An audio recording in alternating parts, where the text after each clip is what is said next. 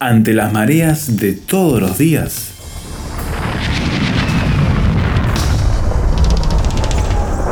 Llegamos a tierra firme.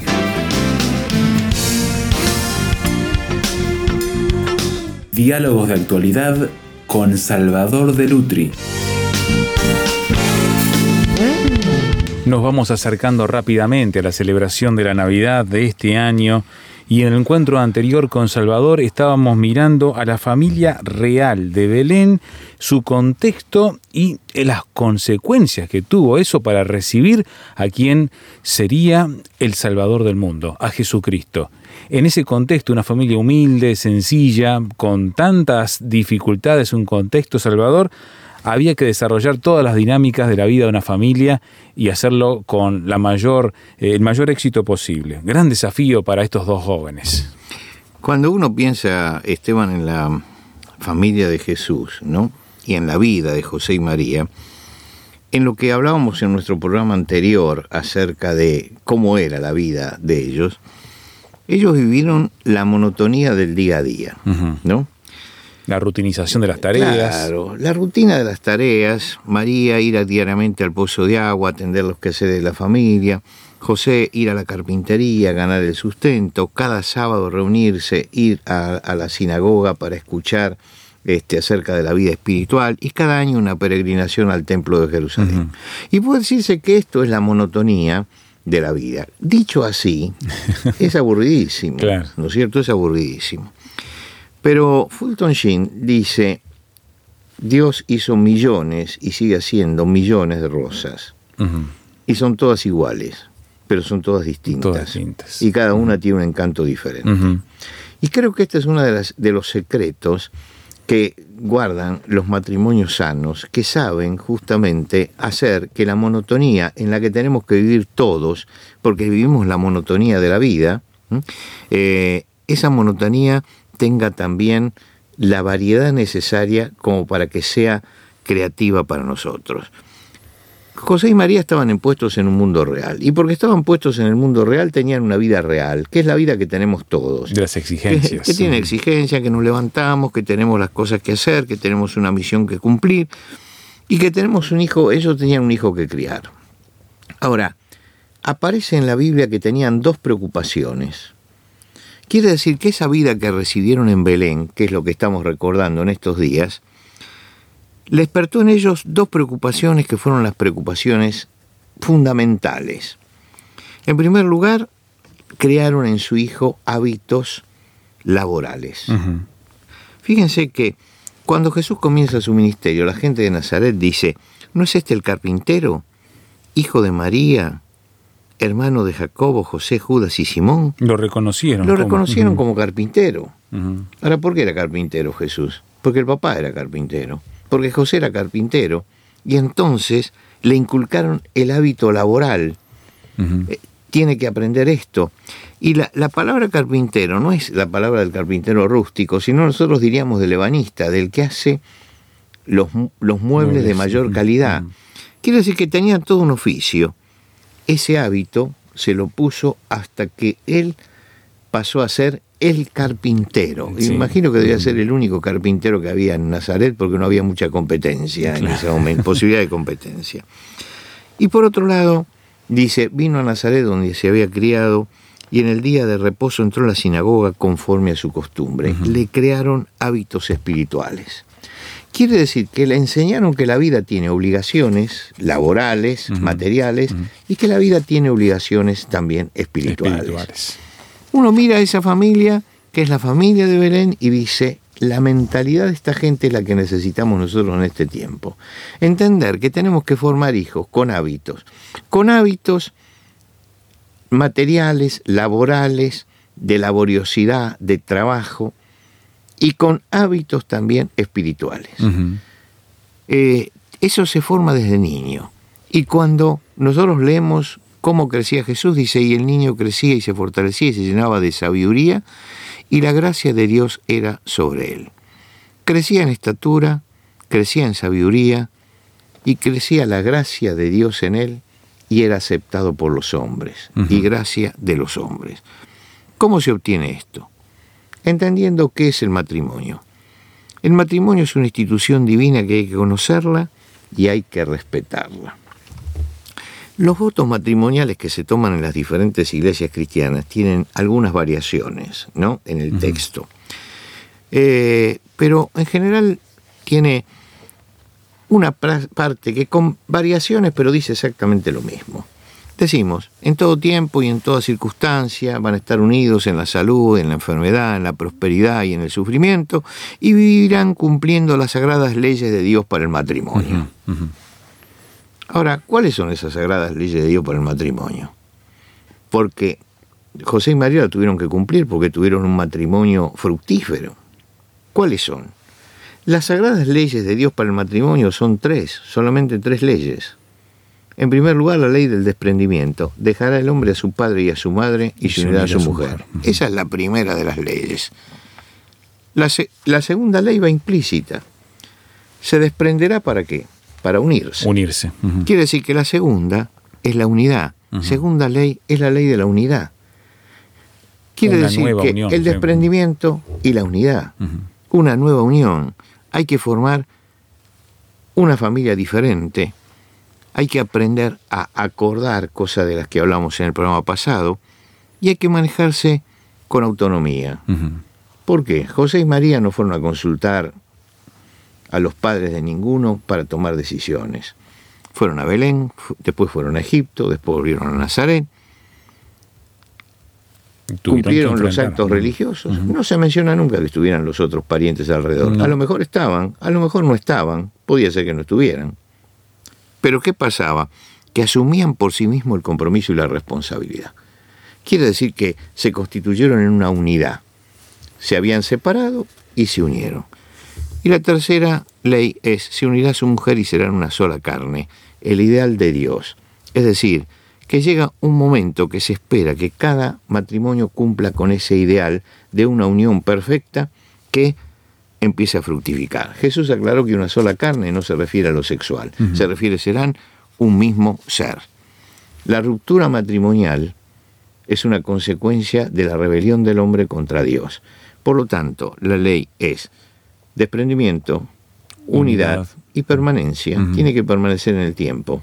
Se unirá a su mujer y serán una sola carne. Esto se prolonga después en el tiempo. Y para eso se necesita un corazón sensible. Hoy, tenemos que decir que hay más separaciones que antes, ¿no? Hay más divorcios Mucho que más. antes. Y tenemos más culpas que antes. ¿Por qué? Porque antes los matrimonios los formaban los padres. Era un acuerdo de familias. Y ese acuerdo de familia lo tenían que cumplir los dos. Te vas a casar con fulano de tal porque hemos arreglado con los padres que se van a casar. Punto. Eso no se discutía. Hasta el matrimonio de mis abuelos fue formado así. Fue formado así. Es decir, después de eso, después un de cambio eso, cultural hubo un grande. cambio cultural grandísimo. Y ese cambio cultural grande se dio cuando, bueno, tenemos la gran posibilidad de con libertad elegir a nuestro cónyuge. Y si tenemos esa libertad, entonces tenemos más responsabilidad si los rompemos, porque nosotros lo hemos elegido. Yo no puedo decir, me lo eligieron. Claro. Me lo impusieron. Me lo impusieron. Nadie me lo impone. Yo me casé con Celia, mi esposa, porque yo quise. Y en tu caso, te casaste con Andrea porque quisiste. Sí, sí. ¿no?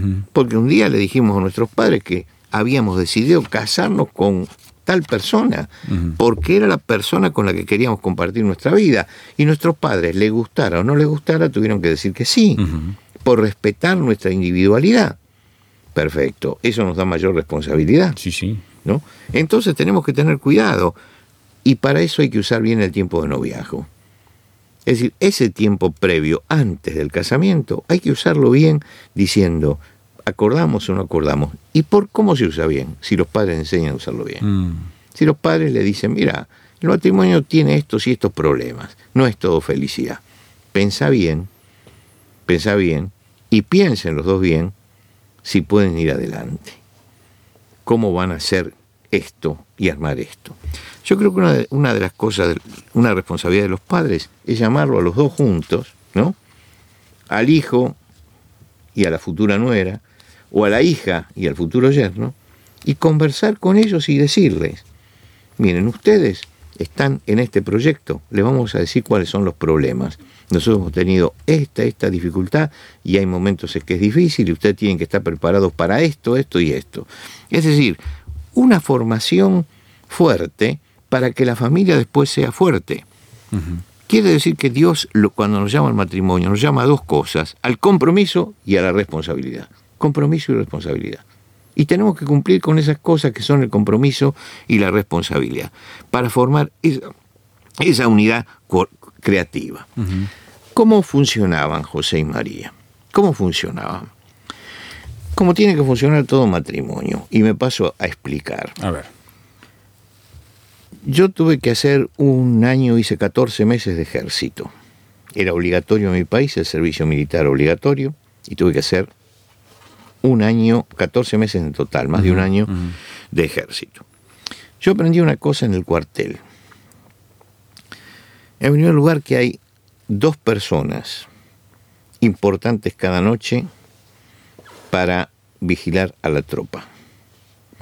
Nosotros teníamos un gran dormitorio donde todos dormíamos en camas individuales, pero en un gran dormitorio.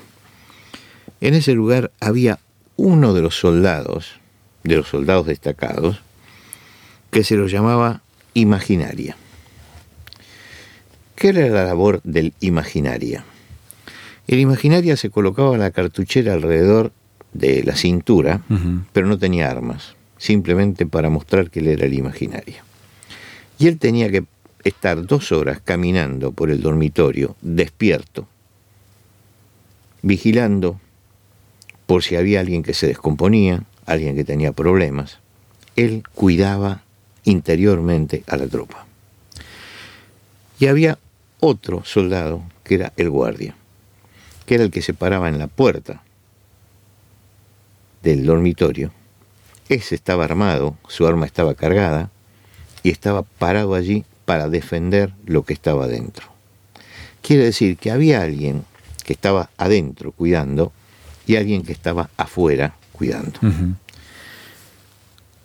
En la pampa tenemos un pájaro del que hemos hablado, el hornero, que hace un nido de barro. Cuando termina de hacerlo, la hembra está adentro, en la recámara, empollando los huevos, y el macho está afuera, parado en la puerta, vigilando que nadie entre. ¿no? Y yo veo en esto, y en esta figura, veo lo que sucedía con María y José. ¿Qué hizo María? Tomó a su hijo y lo envolvió en pañales y lo acostó en un pesebre. ¿Cuál era la ocupación de María? Y la ocupación de María era esa en ese momento, la responsabilidad de el cuidado de su hijo en lo personal, en el momento en que es más débil y que los hombres no sabemos hacer muchas veces esa cosa. Y la mujer tiene algo que es el instinto, maternal, que la lleva justamente a hacer eso, el cuidado dentro de la casa. Y el hombre, José, es el que busca el lugar adecuado en Belén, el que organiza la salida a Egipto, el que cuida de los dos. Uno está adentro y otro está afuera del hogar, ¿no? Uno está cuidando lo interno y otro está cuidando desde lo externo. y, los dos se repartieron ese trabajo. No fue María la que organizó la salida a Egipto. Fue Dios el que lo llamó a José y armó y armó y él, armó todo y ayudó a su esposa para salir. No fue José el que puso los pañales, fue María. No porque sea rebajarse el hombre a poner pañales ni nada de eso, ¿no? Todos hemos ayudado siempre a nuestra esposa y nuestra esposa también a nosotros. Pero hemos Hemos dividido el trabajo y nos damos cuenta que cuando la mujer tiene un hijo necesita un hombre que cubra la parte de afuera porque el chico absorbe mucho y la mujer está puesta allí y lo quiere y porque lo quiere le dedica su tiempo también. Y yo veo que José y María hicieron eso. Y cuando yo miro el pesebre, pienso, acá hay alguien que está vigilando desde afuera y otro que está desde adentro.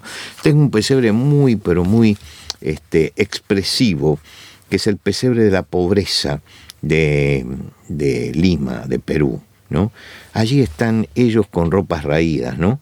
Pero es interesante porque ella está inclinada sobre la cuna mirando a su hijo. Y detrás está parado José con un callado en la mano, ¿no? Cuidando. Y yo digo, ay, acá, acá está realmente el sentido que tiene el matrimonio en, este, en, esta, en esta imagen simbólica.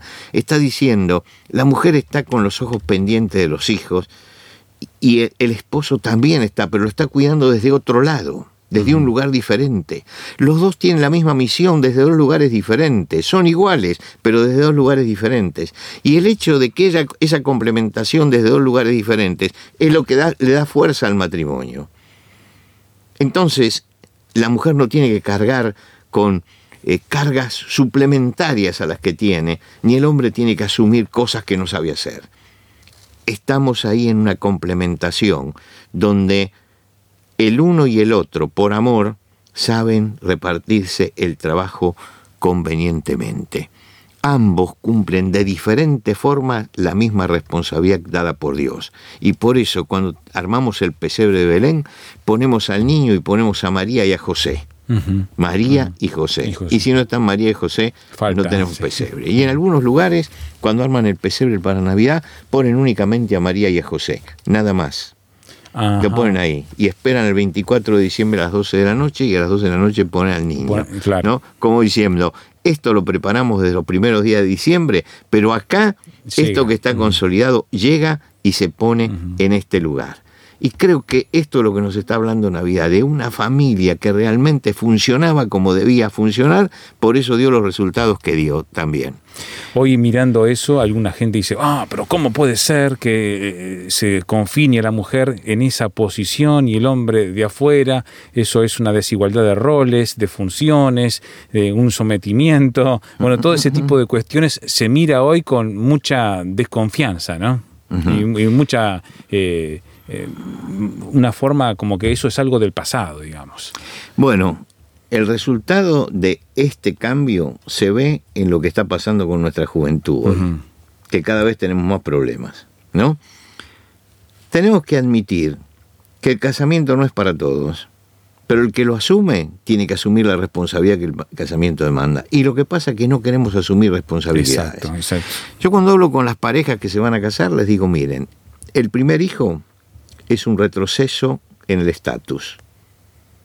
¿Por qué? Porque van a tener menos entradas. Ahora van a trabajar los dos, van a hacer fuerza los dos, van a llevar todo adelante, pero hay un momento en que llega un hijo y entonces hay que empezar a repartir. Si ya no podemos tener las mismas horas de trabajo y todo, Claro, claro. y tenemos que arreglarnos con menos dinero, pero es la tarea que Dios nos da y tenemos que cumplirla. Y es bueno que se lo anticipemos, que pasa eso. Que pasa eso? Porque muchas veces ellos no piensan en todas esas cosas, que son las cosas básicas para el matrimonio y para la familia. María no era una mujer ignorante, era una mujer que conocía la realidad externa. Estudien en el Evangelio el cántico de María y van a ver la sensibilidad social que tenía, cómo ella veía la realidad, cómo miraba a los pobres, cómo miraba la acción de Dios sobre los pobres.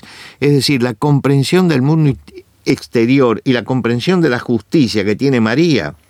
Esto nos muestra que era una mujer muy inteligente, muy capaz, pero que sabía cumplir su rol de mujer, que también sabía cumplir su rol de madre, porque Dios la hizo madre. Y entonces si tiene un hijo tiene que asumir eso. José no es un padre ausente de lo cotidiano, Ah. él está presente. Los pastores lo encontraron junto a María y junto al niño. Estaba estuvo allí, estuvo en el rito de la purificación de María, la acompañó hasta el templo, iban juntos allí. Y cuando el episodio de los doctores, María dice, tu padre y yo nos angustiamos. Es decir, había una unidad tal que había una angustia común frente al hijo. Y estas son las cosas que tenemos que tener en cuenta, que esta es la forma de encarar el matrimonio y la familia.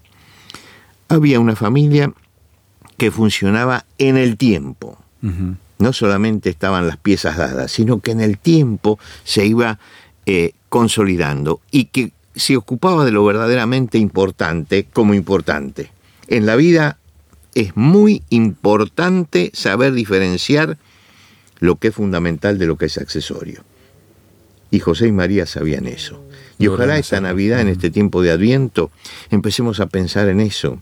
Empecemos a pensar en cómo estaba funcionando, si sabemos dividir una cosa de la otra y si estamos cumpliendo el rol que cumplieron ellos de saber ocupar nuestro lugar y saber llenar el vacío que tenemos que llenar cada uno de nosotros para no dejarle al otro una carga que le es impropia. Dios era una presencia activa para ellos. No era mera, religiosidad, no era un asunto folclórico, Dios, no era una tradición de la familia, era una presencia. y lleguemos a esta Navidad pensando que Dios no es un asunto de religiosidad, la Navidad no es un asunto folclórico, ni tampoco es una tradición que llevamos de familia.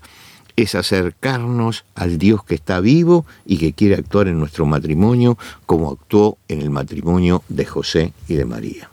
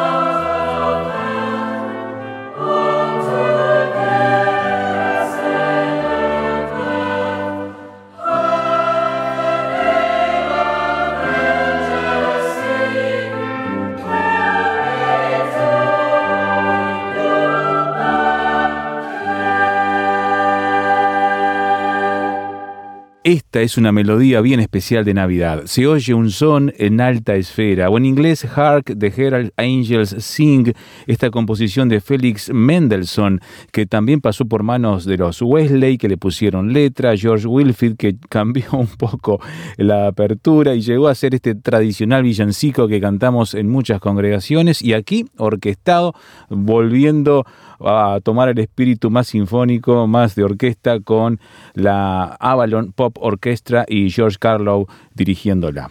Necesitamos ahora saber su opinión de lo que ha escuchado en esta charla con Salvador de Lutri. Puede hacerlo por SMS o WhatsApp a este número, signo de más 598 91 610 610. Audio o texto, como prefiera, va de vuelta el número, signo de más 598 91 610 610. En internet, tierrafirmertm.org Allí podrá escuchar el audio, podrá descargarlo, podrá opinar y compartirlo. Tierrafirmertm.org y acceder a toda la biblioteca digital del programa, la conexión a las redes sociales y ponerse a punto con toda la comunidad que intercambiará opiniones con usted. Tierrafirmertm.org.